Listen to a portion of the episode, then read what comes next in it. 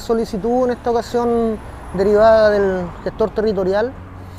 eh, a nombre de la señora Anita Llévenes,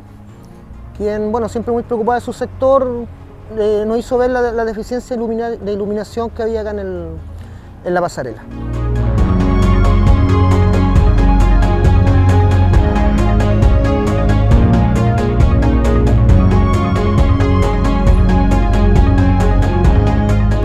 Solución para los vecinos, para la comodidad y para la, seguridad, sobre todo de, aquí, de esta pasarela,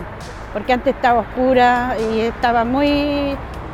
muy abandonada prácticamente, pero ahora con la luminaria los, los vecinos se sienten más seguros, se sienten más tranquilos.